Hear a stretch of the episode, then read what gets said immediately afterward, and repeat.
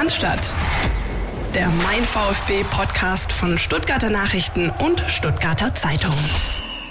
Was für ein Übergang von einer englischen Woche, in der auch wir natürlich ein bisschen äh, durch die Spieltermine hetzen mussten, bis hin zu einem plötzlich spielfreien Wochenende am Samstag, Sonntag, weil der DFB-Pokal ansteht und der VfB bekanntermaßen nicht dabei ist, gibt uns beiden die Gelegenheit, jetzt mal ein bisschen ausgeruhter über die vielen, vielen Themen zu sprechen, die es rund um den Verein mit dem Brustring äh, so gibt in dieser Woche. Und äh, dazu begrüße ich, na wen wohl? Philipp Meisel, grüß dich. da haben die Leute vielleicht, vielleicht ist der eine oder andere kurz erschrocken, ne? Aber hallo. Ja, grüß Gott, mein Name ist Günter Oettinger. Ja, Christian, Servus, vielen Dank für die Begrüßung. Viele Grüße gehen natürlich raus an euch da draußen. Wir freuen uns, die 156. Folge angehen zu können. Und haben, das ist auch ungewöhnlich, so ungewöhnlich wie es letzte Woche war, dass wir äh, drei Spiele hatten, auf die man blicken musste, haben wir jetzt nur eins. Nämlich das Spiel in Leipzig gegen den von einem durchaus bekannten Getränkehersteller alimentierten äh, Club, der plötzlich keinen Trainer mehr hat. Ja? Trainerkiller VfB hätte ich jetzt ja fast wieder gesagt. Das ist was.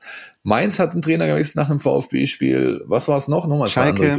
Schalke. Und? War noch was ich weiß, dass es auf jeden Fall immer ein bisschen, bisschen Stress gab rund um die vielen Spiele des VfB. Ich, ich erinnere mich auf jeden Fall an Bayer Lorzer in Mainz, an Groß ähm, und naja, viele andere Trainer hat der VfB vielleicht mal so auf den Weg Ach, der Favre, gemacht. Himmels Willen, Favre. Ach, Gottes Willen. Natürlich, Favre nach dem 5-1. Ja, also siehst du, jetzt schon der vierte Trainer, der sozusagen äh, fluchtartig äh, seinen bisherigen Arbeitgeber verlässt, nachdem er gegen den VfB Stuttgart gespielt hat. Ist natürlich Quatsch. Ähm, der Julian, der Liebe, äh, hat sich gedacht, Nägel mit Köpfen zu machen und sich für eine meines Erachtens perverse Summe aus seinem Vertrag rauskaufen zu lassen. Und ähm, ja, turnt jetzt in der nächsten Saison zumindest mal bei den Bayern in Fröttmanning an der Linie rum. Aber das soll uns nicht beschäftigen, Christian. Die vierte Pleite in Folge für den VfB, ha? die beschäftigt uns doch viel eher. Die beschäftigt uns und die beschäftigt natürlich auch euch da draußen. Ähm, ja, also um das große Ganze mal zu betrachten, ähm, das war ja wohl klar, dass irgendwann mal so eine Phase kommen würde. Wir haben äh, lange auch im Vorfeld der Saison darüber gesprochen. Man muss natürlich auch in Betracht ziehen, dass die Gegner äh, allesamt vor dem VfB Stuttgart in der Tabelle stehen. Auch das kein Zufall, denn äh, so langsam äh, nach 30 Spieltagen hast du in der Tabelle, die aussagt, warum der eine vor dem anderen steht. Ähm, das, was jetzt natürlich zum ersten Mal passiert ist in Leipzig, und das ist, glaube ich, ähm, aber auch vielleicht ein Stück weit im Kontext zu betrachten. Also es hat 31 Spieltage gedauert, bis mal ein Bundesligaspiel stattgefunden hat, in dem der VfB nur wirklich auch gar nichts nach vorne hin hingebracht hat und auf die Reihe gekriegt hat. Äh, äh du hast hier stehen X-Goals 0.0 nach 90 Minuten, also da war nichts. Das ist natürlich auch dem Spielverlauf geschuldet. Ähm, wissen alle, frühe rote Karte, Nairo Ahamada, 14. Minute und dann hat man es eben mit Parking the Bus versucht, wie man so schön sagt. Das hat bis zum Halbzeitpfiff auch ganz gut funktioniert und danach halt nicht so. Ähm, ja, ähm, das sind so verschiedene Aspekte und verschiedene, verschiedene Ebenen, sage ich mal, die man betrachten muss. Das eine sind die vier Niederlagen in Folge. Dann natürlich guckt man sich die Spiele einzeln an und jetzt eben mit Blick auf dieses Spiel, worüber wir jetzt im Detail sprechen, einfach diese ja, Chancenlosigkeit, die aus meiner Sicht zum ersten Mal in dieser Saison wirklich so da war. Ja, ist jetzt natürlich nicht allzu überraschend, zumal gegen eine Mannschaft gegen wie Leipzig, die halt individuell überlegen ist, dem VfB Stuttgart auf nahezu jeder Position und die einen Spielstil pflegt, der entsprechend angelegt ist und so gehst du halt aus dem Spiel raus mit einem XG-Wert, also Expected Goals von 0,0. Äh, Shots on Target, Schüsse auf das Tor, ebenfalls null. So kannst du natürlich keine Treffer erzielen, wenn du nicht aufs Tor schießt und die rote Karte spielt die ihnen natürlich zusätzlich äh, in die Karten den Leipzigern es ist ähm, dennoch nicht, wie soll ich sagen, also ich, man macht sich nicht allzu große Sorgen, denn wir haben ja über die ganzen Dinge gesprochen, Christian. Die Saison ist quasi durch. Ich will nicht davon reden, dass die Luft völlig raus ist. Wir haben ja auch immer dieses Thema Reallabor in den letzten Wochen immer wieder mal gehabt.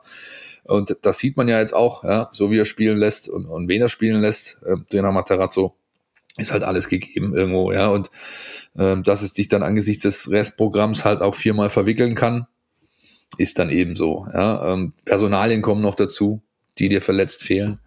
Sprechen wir nachher auch nochmal über die Jungs. All das ist natürlich äh, Thema und insofern, ähm, ja, ich würde einfach fast sagen, schon drüber. Ja, und man muss natürlich auch, um da nochmal das große Ganze so ein bisschen anzuschauen, natürlich ähm, äh, kann man sich Gedanken machen und sagen, ja, hätte der VfB ein paar Punkte weniger, dann könnte das möglicherweise jetzt noch richtig eng werden. Der VfB hat aber nicht ein paar Punkte weniger. Er hat die 39, damit ist er safe. Ähm, ich habe mal nachgeschaut, Köln, Bielefeld haben beide 30 und das deutlich schlechtere Torverhältnis. Also da, so, da kann gar nichts viel passieren, da kann gar nichts passieren, zumindest nicht in die dramatische Gegend. Ich finde es okay, dass der VfB auch zumindest mal auf diesem zehnten Platz verharrt. Ich finde, den sollte er versuchen, noch mindestens zu halten. Ähm, dahinter ist Hoffenheim, die haben allerdings in meinen Augen ein sehr einfaches Restprogramm. Da können sogar noch neun Punkte von denen kommen, wenn die, wenn die jetzt gerade nochmal anfangen, äh, ein paar Tore zu schießen. Aber ähm, der VfB hat vorgesorgt, der VfB hat gepunktet und im Nachhinein übrigens von Woche zu Woche, auch wenn ich die anderen Ergebnisse in der Bundesliga sehe, ähm, wird mir immer klarer, wie unfassbar wichtig dieser 2-0 Heimsieg gegen Mainz war. Also, dass du den damals geholt hast, ähm, da war es noch kalt draußen, Anfang Rückrunde, die Mannschaft zu distanzieren, die jetzt einen Volllauf hat und ich glaube bei 34 steht, also du hast einfach in diesen Spielen ähm, Sieg Mainz, Sieg Köln, Sieg Schalke, da hast du dich distanziert.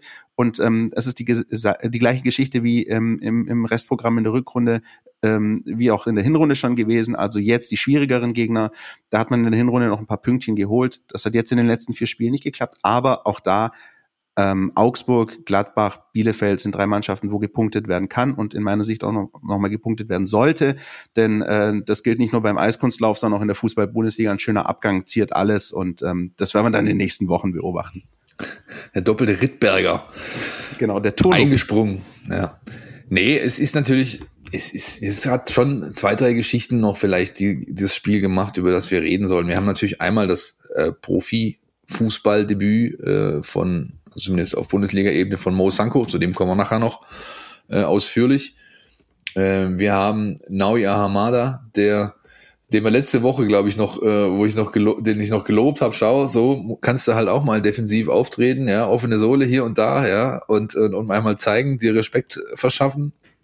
Und jetzt hat's ihn halt erwischt ähm, mit War-Eingriff, wieder offene Sohle und diesmal hat er ihn halt getroffen. Das war der Unterschied zu dem Spiel gegen Wolfsburg. Da hat er ihn halt nicht getroffen, sein Gegenspieler. Diesmal hat er ihn halt voll aufs Schienbein getroffen. Den guten Herrn Haidara, der ein Riesenspiel gemacht hat übrigens. Ähm, ähm, ja, ähm, der, der Kollege aus Leipzig. Und dann gehst du halt runter. Ich glaube, das ist ebenfalls unter der, in der Kategorie Lehrgeld äh, gezahlt zu verorten, oder? Definitiv. Äh, zwei Sachen natürlich zu der Szene. Äh, zum einen gut, dass ähm, Sportsfreund Haidara nichts passiert ist, auch wenn er dann dem VfB ähm, im weiteren Verlauf Schmerzen zugefügt hat. Aber das hätte echt auch böse ausgehen können. Insofern alles gut gegangen. Und ähm, ich fand echt auch ein bisschen süß, fast wie übrigens Shiri Dennis Eitekin die rote Karte dann gezogen hat. Ich fand das echt ein bisschen, also wir, man kennt ihn ja auch aus der einen oder anderen Doku, das ist echt ein äh, entspannter Typ und so, als er sich halt die, die Zeitlupe angeschaut hat, hat sofort gesehen, wie wahrscheinlich wir alle, jo, das ist eine rote Karte, guckt sich das Ding kurz an und geht hin, tippt ihm so ein bisschen auf die Schulter, weil, weil Ahamada noch äh, bei seinem Gegenspieler war und auch gehofft hat, dass ihm nichts passiert ist und zeigt ihm so die rote Karte auf so eine echt fast niedliche Art und wo man sich denkt, so, ja, Junge, das tut mir echt leid, aber ich kann auch nichts machen. Äh, also das ist bei mir auch noch so ein bisschen hängen geblieben. Insofern, jo. Bestes Meme dazu, glaube ich, von den Kollegen, äh, den Jungs vom Vertikalpass, die irgendwie so ein Bild, äh, das Bild hatten wir so nach oben guckt auf die rote Karte, nachdem ihm eben Aitikin auf die Schulter tippt. Und dann so ähm, steht irgendwie drüber, äh, Aufgaben, die ich am Wochenende alle noch erledigen wollte und dann äh, Zeit, die ich noch zur Verfügung habe. Irgendwie sowas war das, war, war sehr gut. Ich habe sehr wirklich laut schmunzeln müssen. Ja? Und die dritte Geschichte, zu der kommen wir, finde ich, aber erst, nachdem wir den Steffen Gersdorf gehört haben mit seinem üblichen Blick auf die Daten des Spiels. Steffen, bitte. Der VfB Stuttgart musste am 31. Spieltag die vierte Niederlage in Folge verbuchen. Insgesamt kassierte man in der Hinrunde nur fünf Niederlagen. Lässt der VfB die Saison nun austrudeln? Mitnichten. Allerdings muss man auch konstatieren, mit Dortmund, Union Berlin, Wolfsburg und Leipzig hatte man gleich drei Champions League Aspiranten in vier Spielen vor der Brust. Gingen die Schwaben in, der, in einem der Spiele gnadenlos unter? Nein. Der VfB Stuttgart versucht weiterhin sein Spiel auf den Platz zu bringen. Das Vorhaben wurde in Leipzig jedoch nach der frühen roten Karte arg torpediert. Denn drei Spieltage vor Schluss kann Cheftrainer Matarazzo nicht mehr aus dem Vollen schöpfen. Insgesamt fehlen dem VfB-Trainer aktuell acht Spieler verletzungsbedingt. Und das Lazarett ist prominent besetzt. Mit Sosa fällt aktuell der beste Vorlagengeber der Stuttgarter aus. Die Torjäger Waman Gituka und Gonzales fehlen ebenfalls. Und Orel Mangala als Abwehrchef im Mittelfeld ist ebenfalls außer Gefecht gesetzt. Das in Kombination mit einer Unterzahl beim Tabellenzweiten führt zu folgenden Werten. Ist der VfB Stuttgart im Durchschnitt in dieser Saison knapp 23 Minuten in Ballkontrolle, waren es in Leipzig lediglich 16 Minuten. Insgesamt gaben die Schwaben nur zwei Schüsse ab, aber nicht einer davon ging aufs Tor. Trotz vierer Niederlagen blieb der VfB Stuttgart nur gegen Leipzig ohne Torerfolg. Durch die vielen Aderlässe beim Personal mussten jedoch aus wenig viel gemacht werden. Fünf Tore erzielte man in den vergangenen vier Spieltagen. Stuttgart gab aber auch nur 35 Torschüsse ab. Das ist der drittniedrigste Wert im Bundesliga-Vergleich in dieser Phase. Positiv betrachtet fand jedoch jeder siebte Schuss den Weg ins Tor. Auf die gesamte Saison gesehen gehört der VfB jedoch mit 420 Torschüssen weiterhin zur Top 4 der Bundesliga. Umgerechnet fand da also fast jeder neunte Schuss sein Ziel ins Tor. In der Abwehr ließ man zuletzt jedoch mehr zu, als es den VfB-Fans lieb sein konnte. In Leipzig konnte sich Gregor Kobel mit neun Paraden auszeichnen. Nur viermal parierte in dieser Saison ein Torhüter mehr Versuche des Gegners in einem einzigen Spiel. Zehn Gegentore musste der VfB dennoch hinnehmen bzw. Kobel passieren lassen. Der Großteil musste sich der Gegner jedoch hart erarbeiten. 64 Torschüsse gaben die VfB-Gegner an den letzten vier Spieltagen ab. Sechs der zehn Gegentore fielen im Positionsangriff. Vermeintlich leichte Tore nach Umschaltverhalten waren selten. Nach Standards kassierte man nur einen Gegentreffer. Leider ließ die Punkte bringende Comeback-Qualität der Schwarm zuletzt akut nach. Denn in jeder Partie geriet der VfB in Rückstand und blieb am Ende punktlos.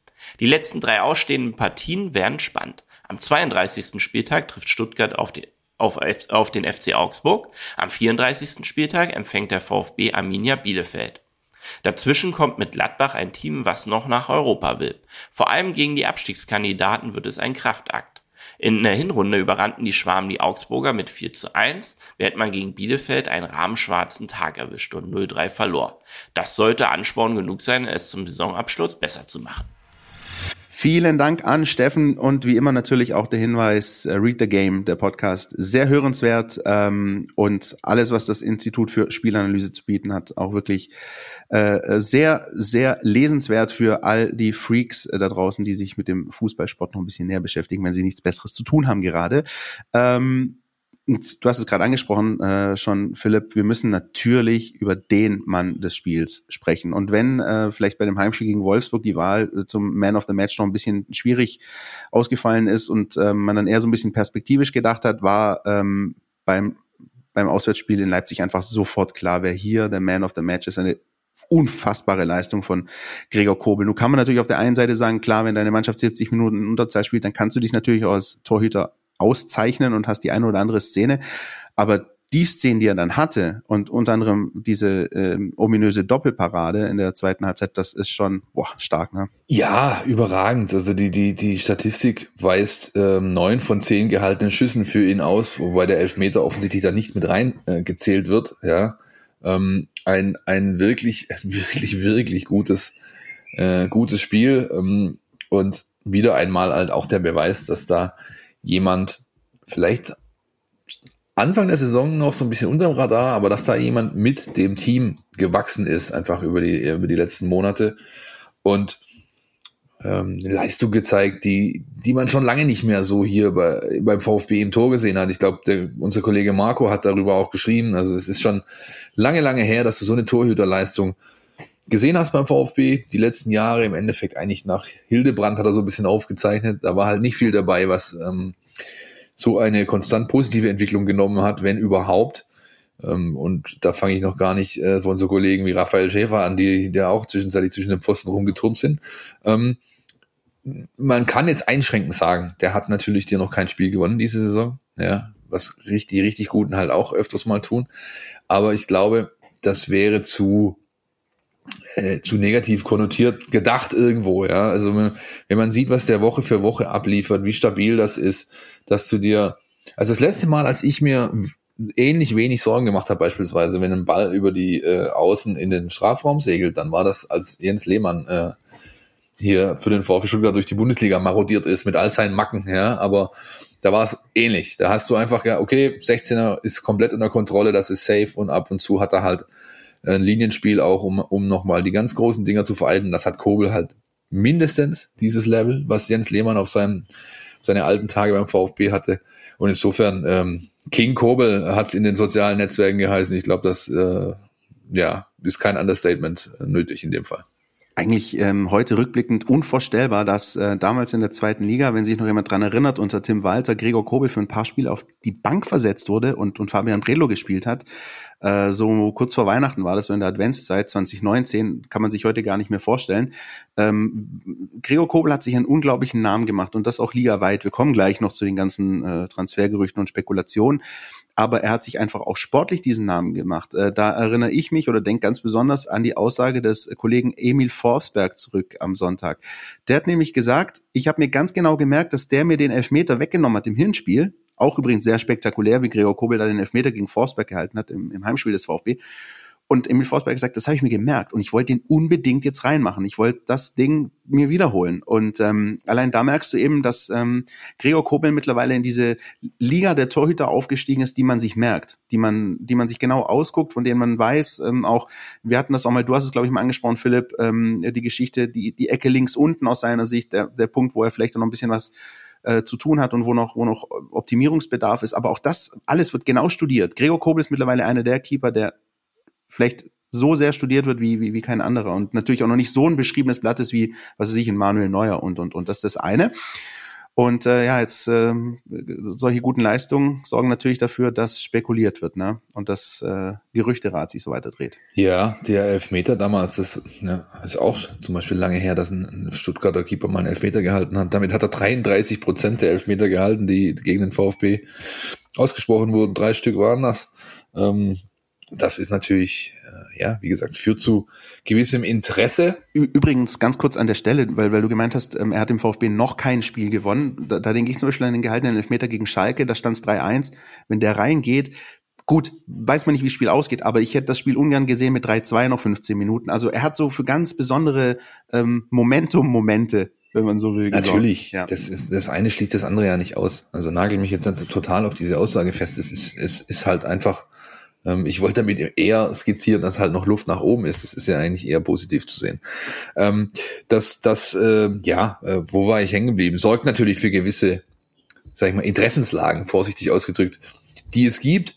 Und ähm, auch wenn er ja erst äh, unlängst seinen Vertrag verlängert hat in Stuttgart und da eigentlich alles in trockenen Tüchern ist, ähm, gibt es natürlich Interesse äh, von verschiedensten Clubs ähm, ich glaube, am, am heißesten scheint zumindest gerade, so ist unser Wissensstand, das von Borussia Dortmund zu sein.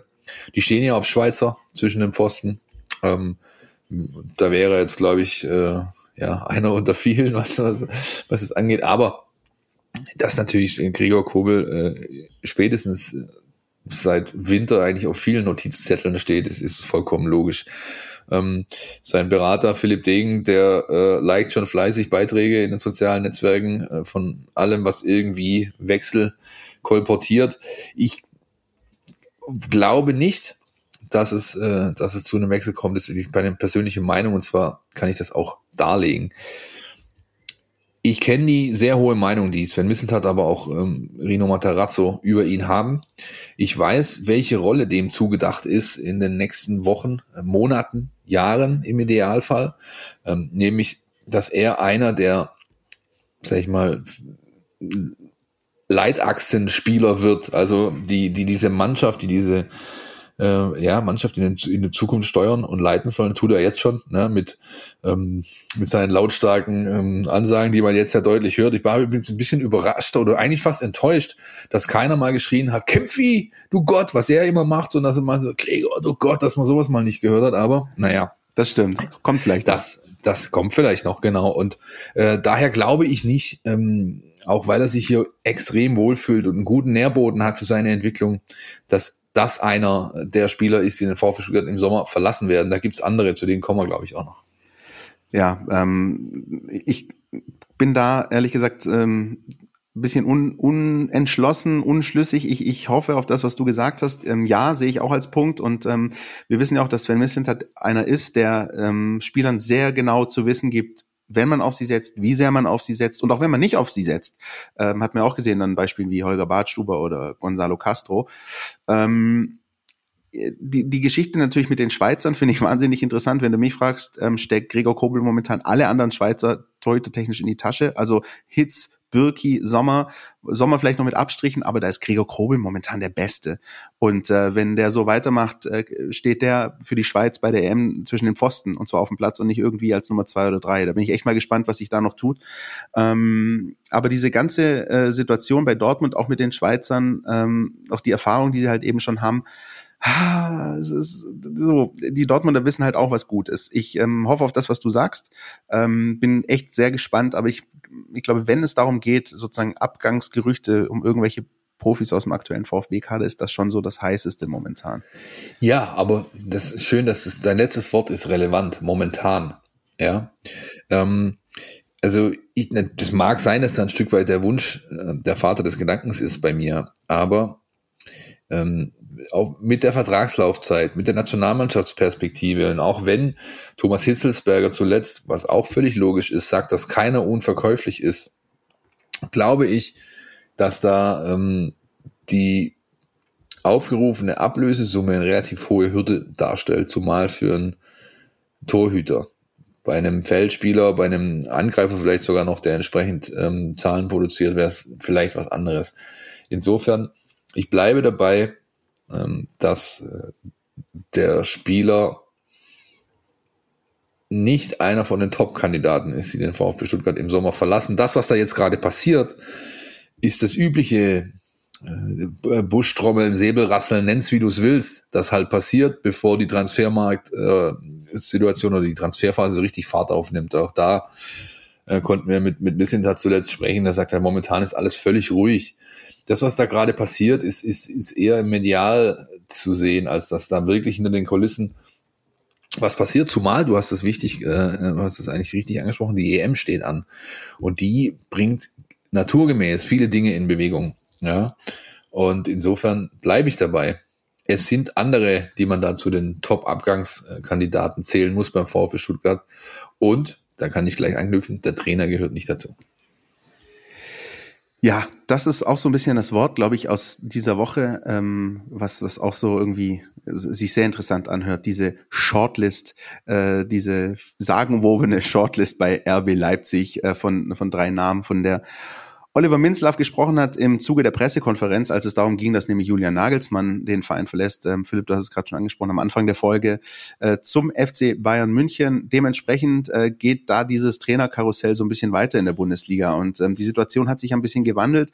Die Trainer haben in den letzten Jahren auch eben gemerkt, naja, bevor ich irgendwo weniger Erfolg habe und vielleicht gefeuert werde, mache ich aus dem jetzigen Erfolg, den ich habe, äh, schlage ich sozusagen Kapital. Wir haben das gesehen bei Marco Rose, wir haben das gesehen bei Adi Hütter und ähm, jetzt äh, passiert Ähnliches mit äh, Nagelsmann, äh, der für ähm, ein Apfel und ein Ei äh, von Leipzig äh, nach München gelotst wird.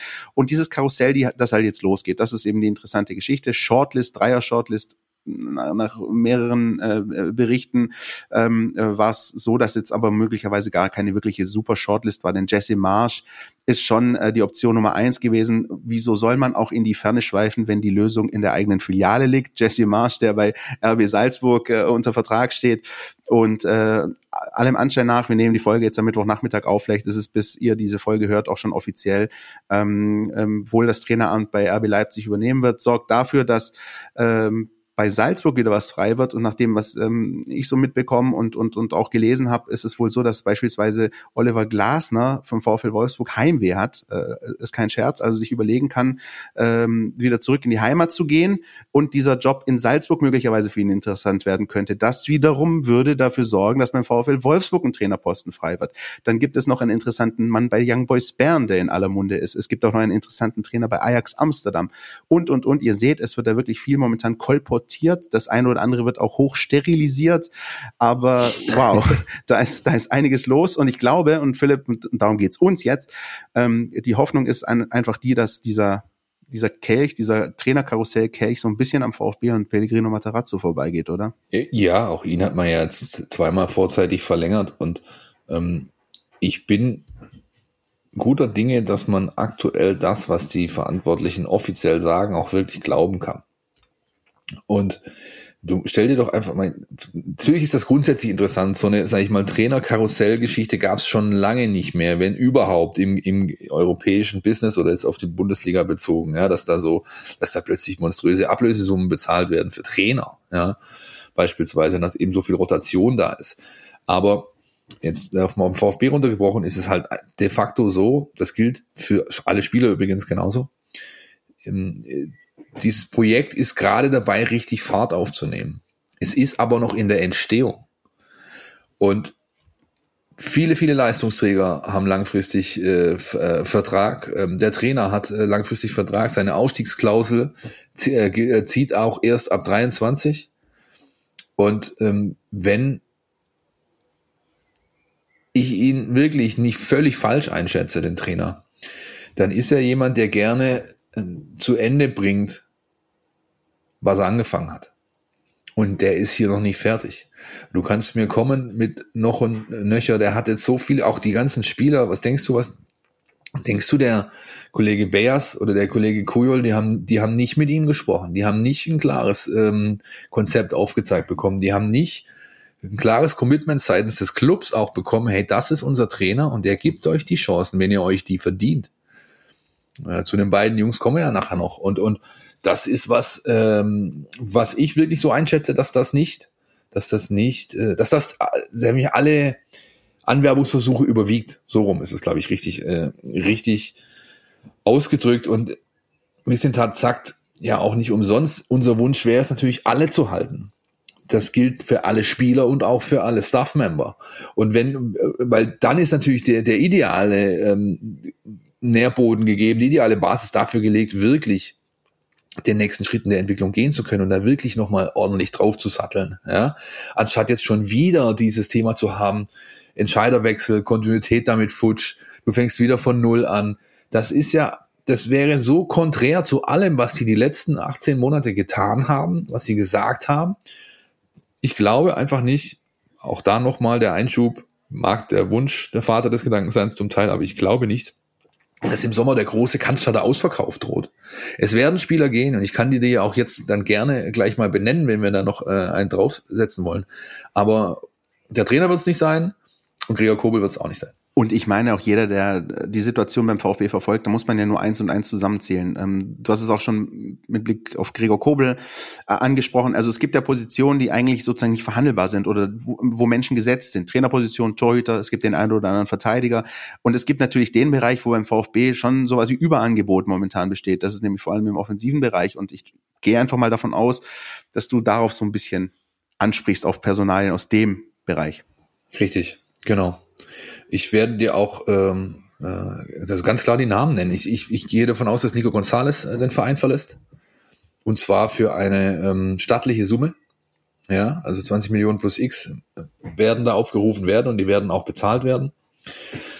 Und ähm, Marc Kempf wird den, wird den Club verlassen. Auch da bin ich mir relativ sicher.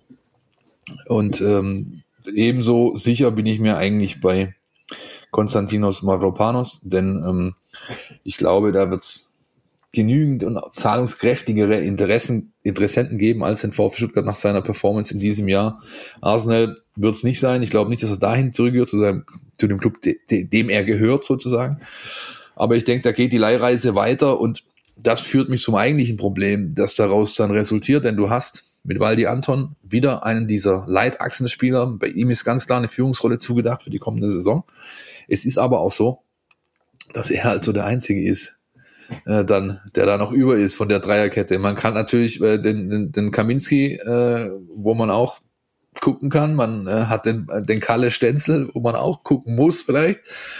Also, dann hast du halt diesen, diesen Fakt, den man nicht wegradieren kann, 51 Gegentore.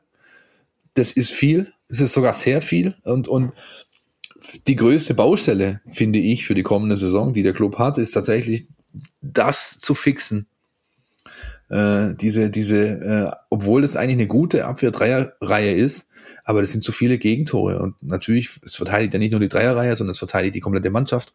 Aber da ist ein Ansatzpunkt da, wo man wirklich gucken muss, zumal, wie gesagt, ich glaube, dass wir nächstes Jahr weder Kempf noch Mavropanos im VfB-Trikot sehen werden. Und dieser Name Kempf ist vielleicht der, der am meisten, wie ich finde, aufhorchen lässt, weil das ist einer, wir haben es ja auch erst äh, neulich äh, berichtet, dass ihm ein neues Vertragsangebot vorgelegt wird und dass man ihn eigentlich schon gern halten möchte und ihn noch, noch mehr aufbauen möchte. Da könnte man doch durchaus den einen oder anderen Euro, der dann vielleicht für Holger Bartstuber nicht mehr gezahlt werden muss, äh, äh, an Mark Kempf überweisen. Ich, das ist so ein Name, glaube ich, der lässt aufhorchen. Äh, bei ähm, Mavropanos ist es allein schon aufgrund der Leihsituation ähm, nicht einfach.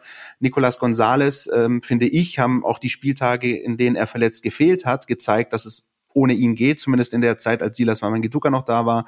Also die Achse Silas, Kalajic hat sehr gut funktioniert und die Offensive hat sehr gut performt, auch ohne Gonzalez. Aber Kempf ist so, so ein Name, wo ich, wenn ich den jetzt höre, denke so, oha, ja, ist auch, also kann natürlich auch sein, dass mir dies, das, was ich jetzt hier gerade gesagt habe und noch sagen werde, vielleicht in, in zwei Wochen, drei Wochen von diesem Internet um die Ohren fliegt. Ist ja auch logisch, liegt ja drin. Aber ich, ich glaube einfach, dass ich das bei Marc so ein bisschen, auch wenn ich schon lange nicht mehr mit ihm gesprochen habe, so ein bisschen spüre. Der hat zwar eine hohe Wertschätzung, aber man hat ihm halt dieses Kapitänsamt genommen, auch wenn es nicht Materazzo war. Ähm, man, man, er hat jetzt auch die Situation, dass er in einem gewissen Alter ist, noch einmal diesen großen Vertrag unterschreiben zu können. Er hat ähm, die Situation, dass einer der Top-Interessenten für ihn Eintracht Frankfurt ist, sein Stammverein, sein Jugendverein, die international spielen, vielleicht sogar Champions League spielen werden. Ey, das, da kommt für mich, also wenn ich, ich bin immer bei solchen Situationen immer großer Freund von Pro- und Con-Listen. Also wenn du dir machst, machst dir Pro und Contra und schreibst dann halt da deine Punkte auf und dann würde ich mich jetzt in die Situation von Mark Kempf versetzen, äh, ist meine Pro-Liste für einen Wechsel relativ lang. Die Kontraliste, die umfasst nicht allzu viele Punkte. Und das ist halt, ja, wie gesagt, wir reden hier wirklich von meiner persönlichen Meinung, von meiner Einschätzung. Ich kann damit auch völlig falsch liegen. Aber ich glaube nicht, wiederhole es nochmal, dass wir ihn nächstes Jahr im Brustring-Trikot sehen werden. Bei Mavropanos ist es ja so, da hat ja auch, ist ja klar kommuniziert vom Club, die wollen natürlich, die wollen die Laie verlängern, die bezahlen können sie ihn nicht, weil er, sieht ja jeder, der eine Qualität hat, die du als VfB Stuttgart unter Corona-Bedingungen überhaupt nicht stemmen kannst, die Ablösesumme, die da aufgerufen werden würde. Ähm, da ist es einfach ein 50-50-Ding. Ich denke aber, wie gesagt, auch da geht die Leihreise weiter. Ich kann mich nur wiederholen. Das ist übrigens auch ein interessantes Wort, Leihreise. Fast so schön wie Shortlist. ja, sind ja hier bekannt dafür, äh, gewisse Wortschöpfungen immer wieder mal äh, ins Spiel zu bringen. Ne? Oder vielleicht auch sogar salonfähig zu machen. Das, äh oh lala, jetzt aber, Christian. So, nächster Punkt. Ähm, Trainingswoche Lazarett, ähm, so ein bisschen auch ein Punkt, auf den wir jetzt auch ein bisschen ausgeruhter echt äh, blicken können, weil ein äh, paar Tage äh, hatte die Mannschaft frei, jetzt wird das Training aufgenommen, das nächste Spiel erst in zehn Tagen. Ähm, da tut sich was und ich glaube, so die Frage, die die meisten beschäftigt, ist natürlich, wer kann möglicherweise noch in ein, zwei oder allen drei Spielen noch auflaufen? Also Stichwort Gonzales, Sosa, Mangala. Ähm, wie ist denn da der Stand der Dinge? Während wir aufnehmen, Christian, läuft das Training. Und äh, insofern zugucken äh, dürfen wir ja nicht. Auch da äh, kommen wir gleich noch dazu, wie es jetzt für den VfB da überhaupt weitergeht. Aber wir haben uns natürlich umgehört. Wir sind ja nicht äh, auf der Brennsuppe hergeschoben, hätte mein Opa gesagt. Dafür sind wir doch da, ne? Richtig, genau. Und es sieht wohl so aus, dass sowohl Nico Gonzalez als auch Borna Sosa, Borna Kapselverletzung im Knie, äh, Nico muskuläre Geschichte Oberschenkel, dass sie diese Woche einsteigen. Also vielleicht heute schon ähm, äh, Teile des Mannschaftstrainings mitmachen und dann äh, kontinuierlich äh, die nächsten Tage gesteigert werden in ihren Umfängen. Da kommt dem VfB zu Pass, dass eben am Wochenende kein Spiel ist, ja, dass sie da in aller Ruhe ähm, und mit der nötigen Steuerung reinkommen können. Und alles, was ich rund um Orel erfahren konnte die letzten Tage, da sieht's wohl auch sehr, sehr gut aus, wobei der extrem vorsichtig geworden ist. Dadurch, dass er eben diese äh, Opa Simpson Nummer gemacht hat, über die wir gesprochen haben vor ein, zwei Wochen, nämlich ins Training kommen, Hut kurz an die Stange hängen und umdrehen und sofort wieder rauslaufen ähm, ist und auch, weil eben die Perspektive EM-Kader für ihn da ist, ist der jetzt halt super, super vorsichtig. Ich finde, er fehlt am meisten, wenn du wirklich siehst, wie der VfB Fußball spielt, wie er davor Fußball gespielt hat, bevor Orel halt ausgefallen ist, ist das der Spieler, der am meisten Impact hatte, der am meisten Einwirkung auf das Spiel genommen hat, beziehungsweise sein Fehlen ist ja oft so, dass man immer erst bemerkt, was jemand wert ist, äh, wenn er weg ist. Ne? Und das ist bei, nicht nur im Fußball so übrigens. Richtig, genau. Und bei Oral siehst du das halt extrem deutlich, oder im Fall Mangala siehst du es extrem deutlich. Ich glaube, da wird ähm, aber auch vielleicht nächste Woche ähm, ein kleines ja, Lebenszeichen äh, oder äh, eine Perspektive da sein, wobei ich da noch nicht glaube, dass es für Augsburg reicht. Bei Nico und bei Borna könnte das reichen. Ja, also zumindest vor dem Spiel in Leipzig hat sich äh, Pellegrino Materazzo auch noch eher defensiv geäußert, hat gemeint, dass wir vielleicht gucken, dass wir ein oder zwei Spiele den noch geben können. Aber die Kehrseite der Medaille, und zwar aus Sicht der Spieler, ist ganz klar, äh, nach der Bundesliga-Saison stehen für alle drei ähm, möglicherweise ganz wichtige Dinge in, in der Nationalmannschaft an. Also Nico Gonzalez, der äh, gerade das letzte Mal noch im vergangenen Jahr, als er gespielt hat, Tore geschossen hat. Und jeder, der weiß, was es für die Argentinier bedeutet, in der Nationalmannschaft mal zu spielen, also müssen wir gar nicht, äh, müssen wir gar nicht in die Breite treten. Ähm, Borna Sosa hat möglicherweise die Gelegenheit, äh, U21 EM Viertelfinale gegen Spanien zu spielen, wäre auch wieder spielberechtigt. Orel Mangala war letztes Mal schon für den, für den äh, letzten Zyklus für die belgische A-Nationalmannschaft qualifiziert. Die spielen auch sowas wie eine Europameisterschaft, habe ich mir sagen lassen. So.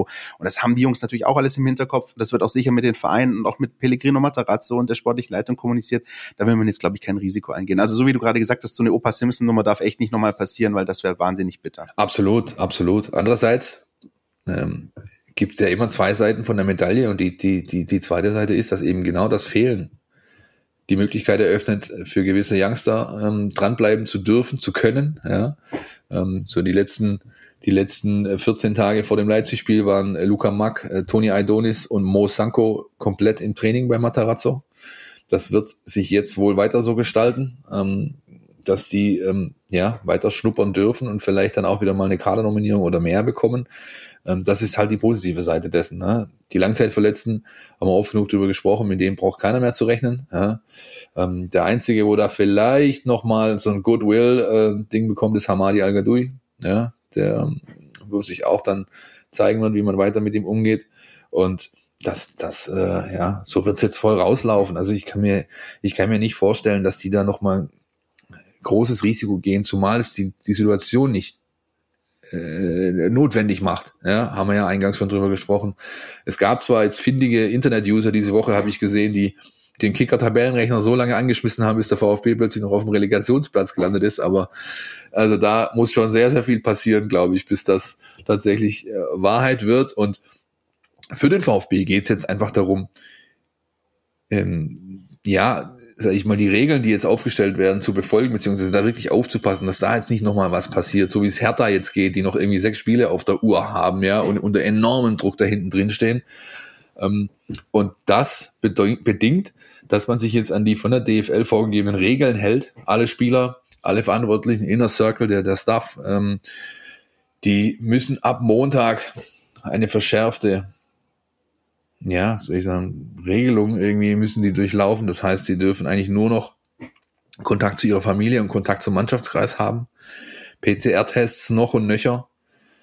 Und dann geht's am 12. Mai, also ab 3. Mai tritt das in Kraft, ab Montag nächster Woche. Übers Wochenende wird es wahrscheinlich eh freigeben und ähm, ab 12. Mai geht's dann in die Bubble. Ne? Äh, so ein bisschen analog des Vorbilds äh, äh USA, NBA, äh, NFL. Viele, die das verfolgen, kennen es vielleicht noch. Und da geht es ganz lustig, da geht's ins Waldhotel nach Degerloch. Ja, also in urtiefblaues Hoheitsgebiet. Das wird lustig. Schön. Ich, ich meine, dass sogar zuletzt die äh, deutsche Nationalmannschaft dort gewesen ist, als sie das Spiel gegen Spanien hatten, glaube ich, noch im Herbst. Also ähm, angesagte Adresse. Ich meine, äh, bitte, Waldhotel soll sich keiner beschweren. Celtic äh, war da schon. Selbst Celtic. Ich meine, es hätte auch die Sportschule Ruid sein können, muss man auch bedenken an der Stelle. Ich fand in dem Kontext, finde ich, ist wirklich hochinteressant, was äh, Matarazzo letzte Woche bei einem bei einer Pressekonferenz gesagt hat, als eben da war es schon fast klar, dass es das Waldhotel wird, äh, auch wenn es der Pressesprecher Tobi Herbert noch nicht final bestätigen wollte, aber es lief eben alles raus, drauf raus und mittlerweile ist es glaube ich in trockenen Tüchern. Aber der sagte, warum auf die Frage, warum man nicht nochmal ins äh, Schloss äh, ins, ins, ins Morepo äh, gehen würde vor vor den Toren Ludwigsburgs, wo man letztes Jahr war, sagte er was, äh, was mir im Gedächtnis hängen blieb und zwar ähm, ich wollte, also ich, ich bringe es jetzt natürlich nicht im O-Ton zusammen, aber ich wollte nicht dass die äh, Gefahr laufen, die eventuell negativ behafteten Erinnerungen an diese Zeit damals äh, wieder aufleben zu lassen. Obwohl jetzt natürlich das ja eigentlich hinten raus positiv war, man ist aufgestiegen und so weiter, aber es war in die erste Corona-Welle, das erste Mal Quarantäne, äh, das erste Mal Bubble, das erste Mal äh, Regeln, die halt keiner von uns, nicht nur Fußballer, sondern keiner von uns halt so, so gekannt hat. Und allein das hat ihn dazu bewogen, jetzt einen anderen, jetzt einen anderen äh, eine andere Location zu wählen, einen anderen Platz. Und das finde ich halt schon beeindruckend, dass man selbst an solche Kleinigkeiten offensichtlich denkt. Ja, das kann man ja, ähm, wenn man das jetzt vergleicht mit dem mit dem äh, äh, VfB Stuttgart von vor ein paar Jahren oder mit generell dem Fußball bisschen vor ein paar Jahren ist ja völlig ungewöhnlich. Da ist man halt noch mal kurz zu Kurztrainingslager nach Malle geflogen, wenn es drauf ankam. Da ja, musste also, ich auch gerade denken, ja, eigentlich ey, Wahnsinn. Aber genau das ist der Punkt, dass eben auch sowas äh, eine Rolle spielt. Und ja, klar, also wenn auch ich mich an die Zeit zurück erinnere, als das alles war und dann ging das los mit so einer äh, beschissene Niederlage dabei Wien Wiesbaden, wer sich noch daran erinnert und so. Also das war eine ganz komische Zeit und und das war einfach eine Grund von Grund auf negativ behaftete Zeit für uns alle. Ähm, deswegen finde ich den Gedanken echt, äh, ja, also auch sehr interessant dazu sagen, wir, wir, das soll nochmal so ein Aufbruch sein für uns. Das soll nicht mehr so ein, so ein, so ein zurück in dunkles Kapitel, äh, äh Anfang Corona-Pandemie und so sein, sondern wirklich, hey, wir wollen das jetzt nochmal, wir ziehen das zusammen durch, jetzt die zwei Wochen ähm, volle Power und dann ist auch gut. Ne? Also äh, ich finde das interessant, was da alles äh, einspielt. Da passt auch dazu, dass er zuletzt gesagt hat, ich bin ja der Chefpsychologe hier bei mir im, im, im Staff, im Club, ja, um, um, weil er natürlich auch die ganzen Experten, die er ja dazu geholt hat oder die es eben gibt im Trainerteam, natürlich auch leiten muss. Ja? Und äh, das ist schon hochinteressant, auch generell, glaube ich, im Kontext dem ich mich demnächst mal in der Geschicht Geschichte widmen wollen würde. Das ist wirklich interessant, wie da der Trainer agiert ähm, und wie unterschiedlich das ist im Vergleich zu eben, sag ich mal, gängigen Vorgehensweisen in dem Business, wie sie noch vor fünf, sechs, äh, zehn Jahren existiert haben. Es ist einfach ein kompletter äh, Paradigmenwechsel irgendwo. Ja, es ist, es ist einfach ein neues Zeitalter, was eben auch damit zu, äh, neues Zeitalter, was auch damit zusammenhängt, dass es halt ganz viel dieser NLZ-Trainer jetzt sind die den Ton angeben in der Branche. Ne? Da haben wir auch letzte Woche schon drüber gesprochen. Geht der HSV eigentlich nach Malente, frage ich mich gerade. Aber das steht wahrscheinlich auf einem anderen Blatt Papier. Ja, das ist der Klassiker, gell? Ja, ne? Nicht unser Bier. Ich bin weiterhin ja noch weit entfernt davon, mit dem HSV Mitleid äh, zu empfinden. Ähm, ich finde, den gehört so, wer jahrelang diese scheiß Uhr in seinem Stadion da äh, so hochnäsig äh, montiert hat, der kann ruhig mal ein paar Jahre zweite Liga machen. Dann hätte ich aber noch eine Frage zum Abschluss dieses Themenblocks an dich, Philipp Meisel, die nichts mit dem VfB zu tun hat. Also, aber stellen wir uns mal vor, imagine, es gibt eine Relegation HSV gegen Bremen. Für wen bist denn du dann? Du jetzt, wegen Bremen auch und so. Ich bin für die Papierkugel. Alles klar, das ist eine Antwort. Die kaufe ich. Ja. Gut. Jingle bitte. NLZ News. Neues von den Nachwuchsmannschaften. Unser NLZ Newsflash, Christian, ist diese Woche der Punkt auf unserer sendungsbegleitenden Themenliste, der mir die meisten Unterpunkte hat. Freut mich, dass wir wieder wirklich viel zu erzählen haben zu diesem Themenkomplex. Und ich beginne mal mit dem 3 zu 1 des VfB Stuttgart auswärts in der Bizerba Arena. Bitte? Ja, so heißt das schmucke Stadion nach irgendeinem Sponsor. Man kann es mal googeln, was Bizerba ist. Ich weiß es nicht. Jedenfalls hat der VfB gewonnen. 52 Punkte auf der Habenseite, acht Spiele Rest und ist Tabellensiebter in der Regionalliga Südwest. Die schönsten Geschichten rund ums Spiel schrieben aber die Youngster. Nämlich Leo Münz erzielte sein Premierentor im Seniorenfußball. In seinem dritten Spiel überhaupt, glaube ich, oder das vierte. Thomas Castanaras, griechischer Junioren-Nationalspieler, erzielte sein Premierentor im Seniorenfußball. Und auch Lukas Laubheimer war wieder auf der Kaderliste, kam, glaube ich, aber nicht zum Einsatz. Kleines, ähm, ja, We ja, wie sagt man, Wehmuts Wermutströpfchen. Tröpfchen. Verletzung Holger Bartstuber, der ist aber mittlerweile schon wieder ins Training eingestiegen unter der Woche. Da hat's halt im Rücken ein bisschen gezwickt. Bei einem alten Mann auch kein Wunder. Da muss ich nur bei mir äh, jeden Morgen gucken, wie ich hier meine Übung zu Hause auf der Yogamatte machen muss, um überhaupt mobil zu sein, um in den Tag starten zu können mittlerweile. Ähm, Castanaras, äh, spannende Personalie, muss ich ganz ehrlich sagen. Ich habe die letzten ähm, die anderthalb Jahre immer mal wieder genauer hingeguckt, vor allem als die U17 noch gespielt hat. Ja, er ist jüngerer Jahrgang U19 jetzt.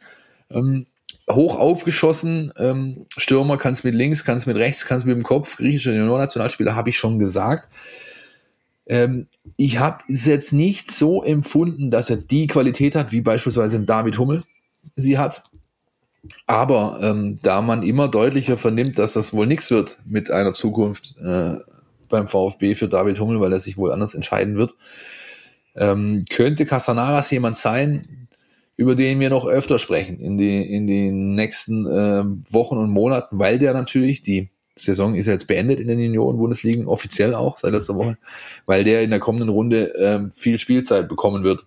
Mosanko ist ja schon weg, äh, Hummel wahrscheinlich nicht mehr da und ähm, mein Nico Willig braucht auch irgendeinen Stürmer, der vorne die Glocken rein, rein, rein klopft und das könnte er sein. Und äh, der eine Aspekt sind die Personalien, die du gerade aufgezählt hast. Das andere ist auch so ein bisschen das Sportliche. In, in der Gesamtbetrachtung auch da gab es ja, wer sich daran erinnert, ist ein paar Wochen her, da hat der VfB 2 eine Niederlagenserie in der Regionalliga und Frank Fahrenhorst äh, hat sich da auch danach geäußert und hat gemeint, boah, wir müssen echt gucken, dass wir einfach wieder dieses unbedingte Gewinnen wollen bei uns etablieren und dass, dass die Jungs das nicht zu sehr knickt und ähm, genau diesen äh, viel zitierten Bock haben sie jetzt wirklich umgestoßen, weil sie haben äh, einen Punkt geholt in Offenbach und jetzt gerade dieses Spiel äh, in Balingen, da bestachen sie echt große Effizienz auch und, und haben wirklich einfach mal wieder, ja, ähm, wirklich dieses Erfolgsgehen so ein bisschen sich zurückerkämpft. Und das ist eine gute Nachricht, dass einfach man sieht es jetzt bei der ersten Mannschaft, man hat es beim VfB 2 gesehen, es gibt mal immer diese Phasen, jede Saison äh, und in der Regionalliga erst recht mit so viel Spielen, da durchschreitet man immer mal das eine oder andere kleine Tal, aber sich da wieder rauszuschaufeln, das ist äh, ein Qualitätsmerkmal für die Mannschaft. Deswegen, allein deswegen auch schon ganz, ganz wichtig. So sieht's aus. Und ähm, da, apropos Qualitätsmerkmal und Sprungbrett und Bühne, ich meine, Mo Sanko gibt sein Bundesliga-Debüt am Wochenende. Einige wussten es ja schon am Samstagabend und er hat es dann auch ein paar Stunden vor Anpfiff über seinen Instagram-Kanal ähm, kommuniziert, dass er zumindest im Kader ist. Er hat dann 16 Minuten Spielzeit bekommen.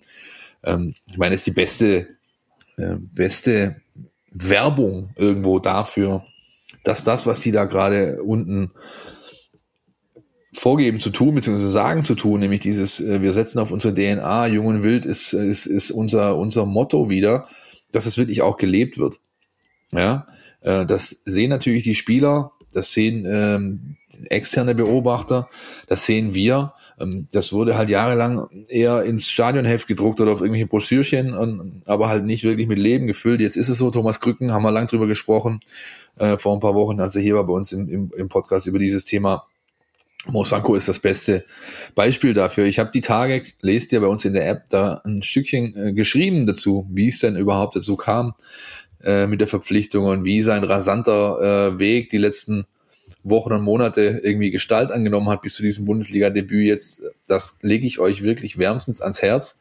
Lest ihr als mein VfB Plus Kunden in der App und ähm, ich bin wirklich gespannt, ob er noch das ein oder andere Mal ähm, zum Einsatz kommt in dieser Saison oder ob er wieder zurückgeht zu Frank Farnhorst. Die spielen am Freitagabend 17 Uhr beim TSV Steinbach-Heiger, dem Viertplatzierten in der Regionalliga. Ähm, und da die Profis spielfrei haben, könnte es ja schon sein, dass da wieder der eine oder andere Unterstützer beziehungsweise Wandler zwischen den Welten ähm, zum Einsatz kommt. Ja, äh, ich, ich finde interessant bei der ganzen Nummer, ich habe das ja begleitet am vergangenen Wochenende rund um das Leipzig-Spiel und Mosanko, wie geräuschlos das so stattgefunden hat. Also kein großes Primborium, sondern war halt einfach im Kader. Ich glaube, die meiste Aktivität fand so beim auf dem Insta-Kanal von Mosanko selbst statt, der, der das alles ja. äh, wirklich Schritt für Schritt äh, begleitet hat. Ist ja auch ganz normal, ist auch, auch schön. Aber VfB-seitig, vereinsseitig fand ich das echt auch beeindruckend, wie, wie, ja, wie, ich will nicht sagen heimlich still und leise. Natürlich wird dann auch ein Tweet abgesetzt und herzlich willkommen und herzlichen Glückwunsch, alles gut, aber nicht so dieses ganz große äh, Silbertablett, was da irgendwie auf, aufgetischt wird, sondern sachlich nüchtern, er ist dabei, wir freuen uns und, und ja, entsprechend auch die Aussagen der Beteiligten, das spricht auch für alles das, was Thomas Krücken uns damals erzählt hat und, und ähm, dass man wirklich da behutsam vorgeht. Das wird anscheinend nicht nur propagiert, sondern auch gelebt. Ja, richtig. Und so ist es halt nun mal, das, das ist ja ein alter, ausgelutschter Spruch, aber Taten sind einfach immer mehr wert als Worte. Und ähm, das siehst du in dem Fall ganz gut. Ich finde das erfrischend, auch dass man das weiß eben oder jetzt einfach so entsprechend behandelt. Dieser, dieser Rucksack an Erwartungshaltung, der dem jungen Mann aufgebürdet wurde, schon in den letzten Wochen eigentlich, daran kann er nur zugrunde gehen, nur zerbrechen. Wir haben doch alle die besten Beispiele noch sehr gut vor unserem inneren Auge. Schau dir nur Timo Werner an. Ja. Ähm, der ist ja bis heute, auch wenn er nicht mehr für den VfB spielt, äh, mit dieser Thematik behaftet. Ähm, also mittlerweile gibt's Compilations über seine äh, Crucial Misses auf YouTube und so, ja. Der wird ja, der wird ja äh, ausgelacht, wo es irgendwie noch ging. Das, das ist doch einfach, das ist nicht zielführend, ja, ähm, für niemanden. Ich verstehe Fans, die sagen, hey, der Typ ist ja unser Jugendspieler und geht dann zu Leipzig und so und dass es denen nicht gefällt, aber das ist noch lang kein Grund, eine Person ähm, dann irgendwie lächerlich zu machen, wo es nur irgendwie geht, einen, jungen Sportler. Und ähm, das fand ich immer ein bisschen schade in dem Kontext. Und ich hoffe, dass es bei Mo nicht passiert, dass man ihn nicht überlädt mit, mit Erwartungshaltung.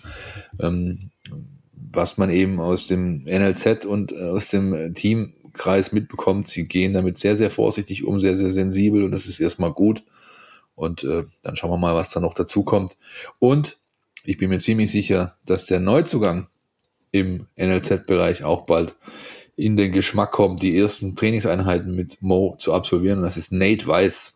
Was weißt du, Vorsicht Wortspiel, über Nate Weiss, Christian? Der Instagram-Trainer? Ja, richtig, der Instagram-Trainer. Äh, nein, also äh, auch eine Meldung, die jetzt ganz äh, frisch reingekommen ist, äh, am äh, heutigen Mittwoch, für uns heutigen Mittwoch, für euch äh, gestrigen oder vorgestrigen oder wann auch immer. Ähm, auch da wächst das Team weiter und auch da ähm, folgen auf das, was auch Thomas Krücken eben lange gesagt hat, äh, auch da folgen eben Taten mit entsprechender personeller Besetzung. Also genau genommen muss ich dich leider korrigieren. Das Team wächst nicht, sondern äh, äh, Nate Weiss ersetzt Andy Schumacher, der den, der den Club verlässt. Äh, Andy Schumacher und Daniel Teufel waren so die beiden Jungs, die dieses ganze Thema äh, Potenzialtraining, individuelle Ausbildung in den verschiedenen Altersstufen die letzten Jahre quasi oder die letzte Zeit irgendwie aufgebaut, betreut haben, gesteuert haben, federführend. Andy Schumacher geht. Ähm, ich weiß es nicht, ob er geht, weil Nate Weiss kommt oder weil er eben andere Aufgaben hat oder weil er äh, gerne hätte und, und sich ein anderes Ziel gibt. Ähm, was ich weiß, ist, dass Nate jemand ist, der in dieser Szene der NLZ äh, ähm, ja, Trainer, Ausbilder einen sehr, sehr guten Namen hat. Und zwar insbesondere, weil er Dinge so ein bisschen anders macht, als ähm, es vielleicht Usus ist in Deutschland. Ähm, er ist geboren in New York, in Brooklyn, ähm, hat, ist, glaube ich, in Florida aufgewachsen und hat ähm, dort ähm, ja seine Liebe so zum Fußball entdeckt, weil je weiter südlich in den USA du wohnst, umso äh, größer ist der Anteil der hispanischen Bevölkerung, die natürlich völlig fußballverrückt sind. Ja, und, und ähm, hat dann sein Glück als Fußballer in Europa gesucht, hat es nicht so ganz geschafft. Ich habe jetzt mir mal äh, lustiger, ich habe jetzt seine, seine Spielerkarriere-Liste hier offen bei diesem Portal, das wir alle kennen. Also er hat seine erste Station, das ist ein, ein absolutes Highlight für dich, Christian, in Europa als Spieler. FK Metalac Gorni Milanovac aus Serbien. Sehr interessant. Ja, das ist echt, ja? auch echt cool. Also das, das, jetzt, das jetzt, das sind Vereine. Also wenn man sich irgendwie denkt, so dieser Verein hat irgendwie im Podcast noch gefehlt, seine Erwähnung. Ja. Jetzt ist es passiert. Ja. ja. Dann hat er gespielt bei so großen europäischen Großclubs wie Longford Town in Irland, äh, FK Jeglava äh, in Lettland. Mit denen ist er, glaube ich, sogar Meister geworden äh, oder Pokalsieger, hat auf jeden Fall was gewonnen. Ja, das ist, der Verein sagt einem sogar was äh, als äh, treuer Beobachter von Champions League und Europa League Qualifikationsrunden. Genau, ja? richtig. Ja. Übrigens auch sehr schön, das Wappen vom FK Jeglava, äh, äh, Jelgava übrigens nicht Jeglava, Entschuldigung, wir schweifen ab, sowieso. Das ziert ein Elch, der einen Fußball auf seinem Geweih, äh, ähm, ja, wie soll ich sagen, äh, balanciert.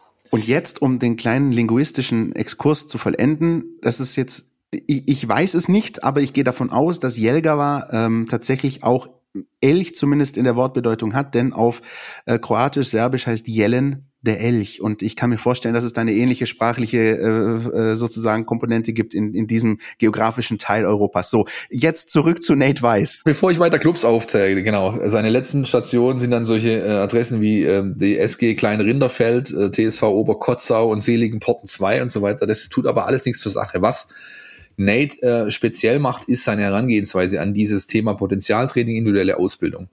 Ähm, er arbeitet da ganz stark mit, ähm, mit Methoden, die halt auch von anderen Sportarten kommen ähm, und hat beim äh, beim äh, Club, also beim ersten FC Nürnberg, von dem er kommt, sogar einen eigenen YouTube-Serien, äh, wo er eben diese Übungen vorstellt, habe ich mir ein bisschen reingetan. Und was ich besonders äh, ähm, charmant finde, er ist nach äh, Pellegrino Materazzo der zweite riesige Diego Maradona-Fanboy im Club.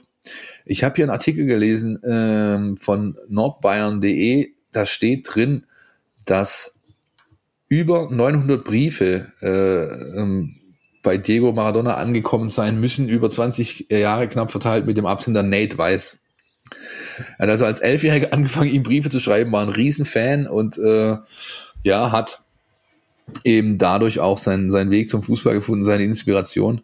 Jedenfalls, ähm, was man eben auch aus dem Club hört, soll das jemand sein, der wirklich es schafft, diese Ausbildung der speziellen Talente, die, die dieses Potenzialtraining erhalten, doch nochmal auf ein anderes Level heben kann, weil er eben andere, spannendere Ansätze hat, wie normalerweise. Insofern kann es eigentlich für den Club nur ein Gewinn sein. Und ich hoffe, dass er ähm, diesen Effekt dann auch wirklich hier erzielt, wenn er seine Arbeit aufnimmt zur neuen Saison. Das ist ähm, eine wichtige Personalie gewesen. Und dann gab es noch weitere, äh, die verkündet wurden zu Wochenbeginn. Und da ging es um einen Profivertrag und eine Verlängerung, richtig? So sieht's aus, richtig. Ähm, Jordan Meyer, du erinnerst dich noch, ähm, äh, über den wir hier auch schon öfters mal gesprochen haben. Äh, Einser-Abiturient, Kapitän von Nico Willigs U19, hat also wie prognostiziert, wie angekündigt, seinen Profivertrag bekommen. Hat unterschrieben bis 2025 hat äh, für mein Dafürhalten das, die dringende Notwendigkeit, mal wieder einen Friseur aufzusuchen, aber das ist äh, völlig unsachlich, weil er hat eine, eine Frisur mittlerweile mit seinem Lockenkopf, die echt äh, ein bisschen ungewohnt ist, zumindest wenn man ihn so oft gesehen hat, weil meistens trägt er kurz.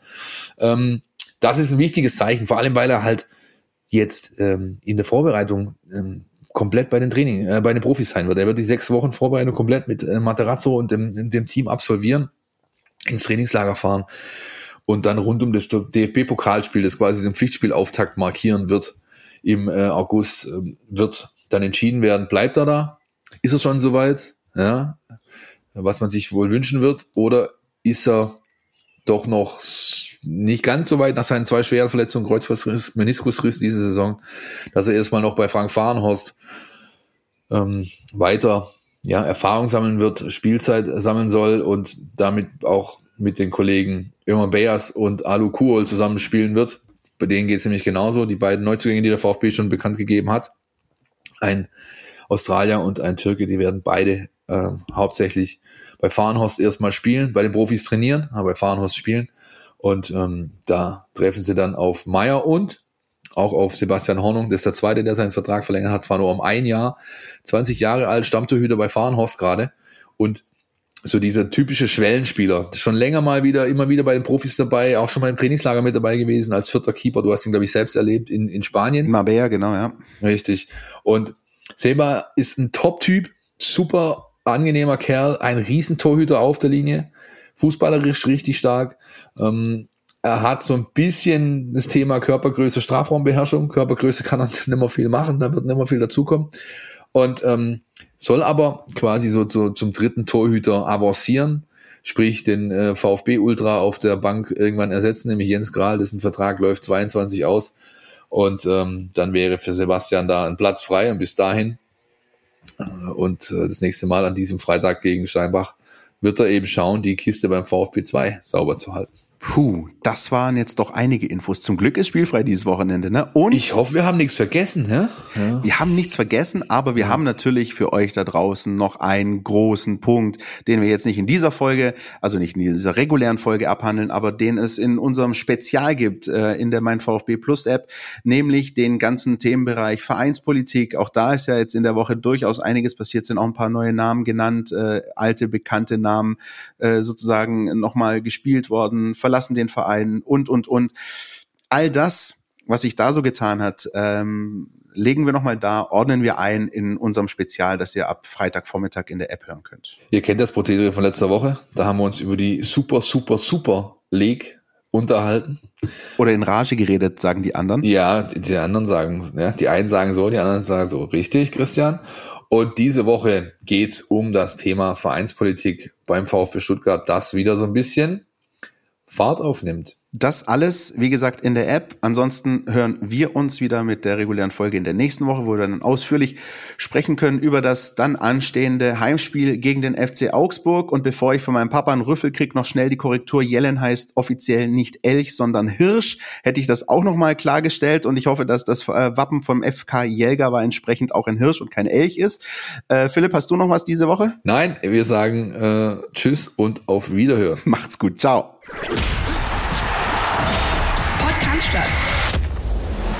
VfB Podcast von Stuttgarter Nachrichten und Stuttgarter Zeitung.